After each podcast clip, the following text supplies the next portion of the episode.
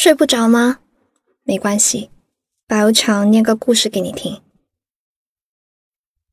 我其实一直觉得，这个世界上除了谈恋爱，还有很多有意思的事情值得去做。比方说，完成工作之后得到的满足感和成就感，或者和朋友们相约去吃一顿丰盛的晚餐，又或者是一个人待在家里把喜欢的游戏打通关。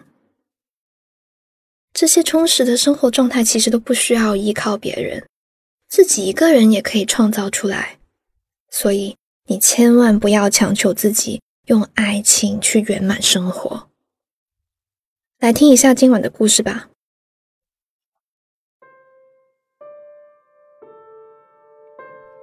爱情是不是一场幻觉？那些毛衣质感的拥抱，那些亲吻。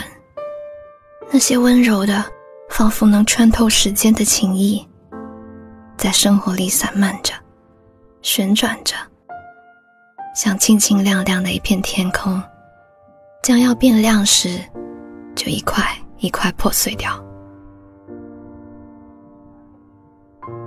我在联谊会上想着，暗自失落起来，一种。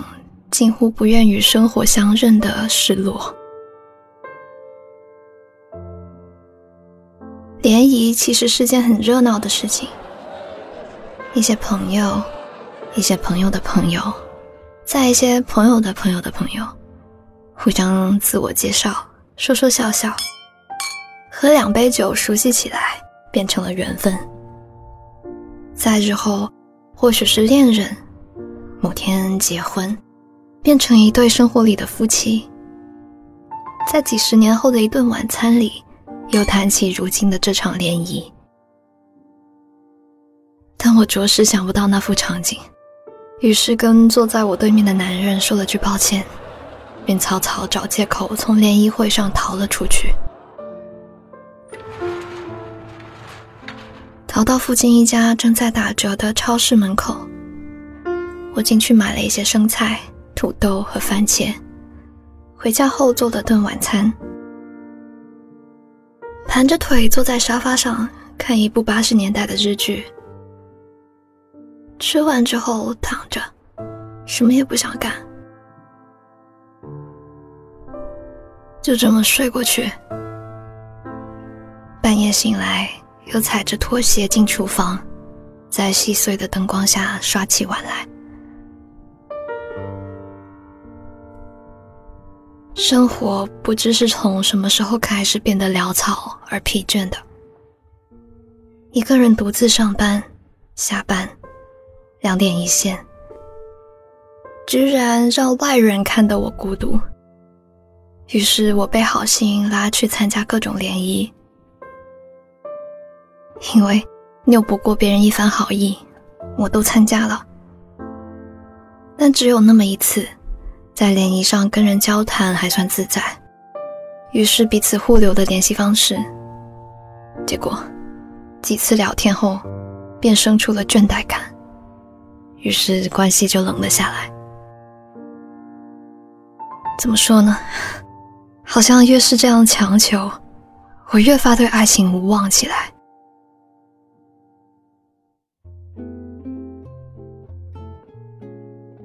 初恋那年。我十七岁，高二，喜欢同班一个男生。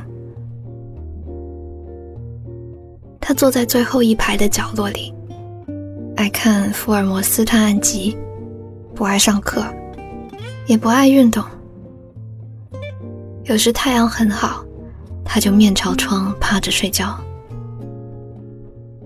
他不怎么与同学来往，话也少。我因为跟他坐同一班公交到学校，所以平日里还算有些交流。也不知是什么时候喜欢上他的了，只记得一起与他一同坐公交车的日子。冬日的天清澈又高远，阳光也温柔。他右手握着车上的吊环。高高大大的身子松散的站着，微微闭着眼，一副惺忪的样子。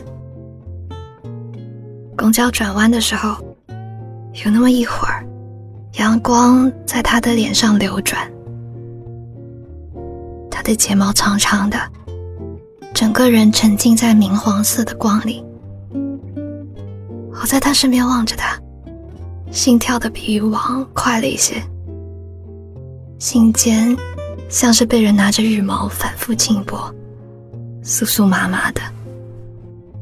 下一刻，他睁开眼。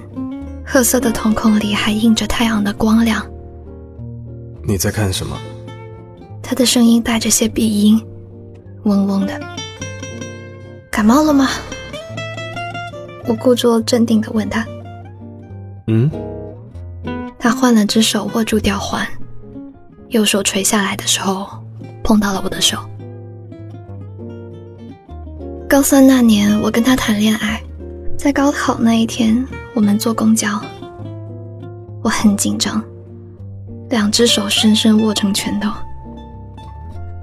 他坐在我身旁，摊开我的一只手，食指摸了摸我掌心里被指甲牵出的那道印记，又握住我说：“手给你，不要紧张了。”后来过了一年，我和他因为熬不过异地恋而分手。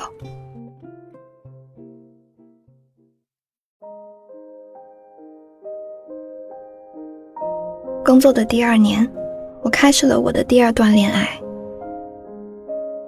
我和他在一次公司活动上相识。他性格沉稳，起先呢，他约我吃饭看电影，心意彼此相同，但也不说破。做了半年的朋友之后，有一天晚上，他约我一起去江边吹风。城市灯火隐隐绰绰。说是吹风，其实也没有风。当时天上的月亮隐隐挂着，清白又好看，我心里也跟着敞亮起来。于是便跟他在一起了。取着我俩公司的中间点，我们住进了同一个小区。他住十九楼，我住二十楼。有时候呢，我们一起上班，在早高峰的地铁站里，我的额头抵着他的背，竟也能偷来一会儿回笼觉。我们聚在一起看电影，钻研食谱。我见过工作上处事利落的他，再看他对着电磁炉手足无措的样子，我一边笑话他，心里又一边生出想要好好照顾他的心思。和他恋爱的第三年，有一天我们这儿刮了一下午的风，是夏末。我打开门，转身将垃圾袋放在门口，那门便被风狠狠带上。我穿着睡衣，披头散发的，只好踩着凉拖鞋下楼敲他的门。他开门，见我这副模样，问：“怎么了？”门锁住了，他搂着我笑了笑，下巴搁在我的脑袋上，一手抚着我的头发，一手环着我的腰。要不同居吧？我和他同居后，还一起养了一只折耳猫。他渐渐变得会做饭了，穿围裙的姿势比我还熟稔。我们去商场里挑了一张白色的实木餐桌，还买了一盏吊灯。回来那晚，他煎牛排，我开红酒。我们吃了一顿自己做的烛光晚餐。可后来还是分开了，原因呢是一场争吵。我他约好一起要去电影院看电影。他呢，因为工作太忙，忘了。我回家后见他躺在沙发上睡着了，就吵醒他，与他理论。言语总是伤人的，说完了誓约，又说其他旧账，彼此心里积压的那些原本根本不值一提的不愉快，在此刻，通通化作利剑，朝对方刺过去。人长大了就知道，有些事情是没有回头路的。况且，谁又能保证回头了，这次就能一劳永逸的幸福下去吗？于是，分手了就是分手了，谁也没挽回。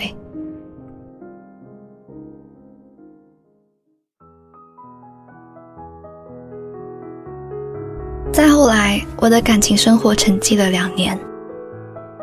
直到去参加了朋友的婚礼，认识了一个在书店工作的男孩。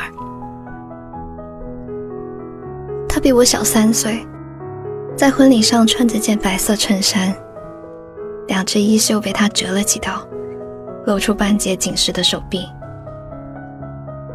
与新郎说话时，他眉眼都染着笑，有浅浅的梨涡，带着几分少年气。跟朋友提起他，打听到他的名字，顺便要来了他的微信。跟他聊天的过程中，发现他大人礼貌，也不指责我的唐突。聊起文学，才发现我们都喜欢四山修斯。他还说起他有四山修斯的日文诗集，问我要不要拿去看。隔天下班，我就去了他工作的那间书店。他穿着一身黑白的工作服，人显得修长，脸上露出浅浅的梨涡，跟我聊了几句。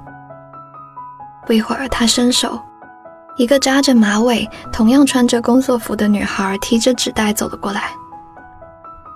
他搂住那女孩，又接过纸袋递给了我。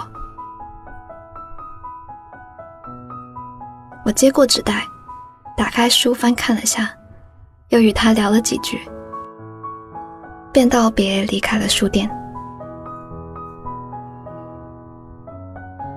这场心动，微小而渺茫，为他失落，仿佛都显得多余。我想起我的生活，它明灭着，摇晃着，疲惫着。好像从未在任何人的爱里安放过。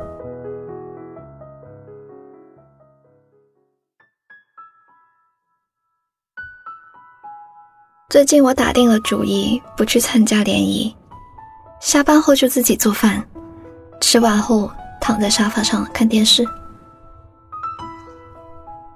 大概也是因为这样，心里怀着对爱情的怀疑。反而思考出了对人生的另一种态度。强求总是不好的，与其强求，不如一个人开开心心的过。这么想着，反倒对生活多了份热忱，也抽了点时间喜欢上了一位明星。有天看综艺，电视里是深夜的东京街头。寥寥的行人，他盘腿坐在地上，拨弄了一会儿吉他的琴弦，忽然望着远处喝醉酒、摇摇晃晃走着路的男人发呆。然后我就听到他的旁白：“有时候人生真像一片沙漠啊。”或许真是这样。工作到夜里。坐在最后一班地铁上，我发着呆，又想起了他的这句话，摇了摇头，嘴角竟露出了幸福的笑容。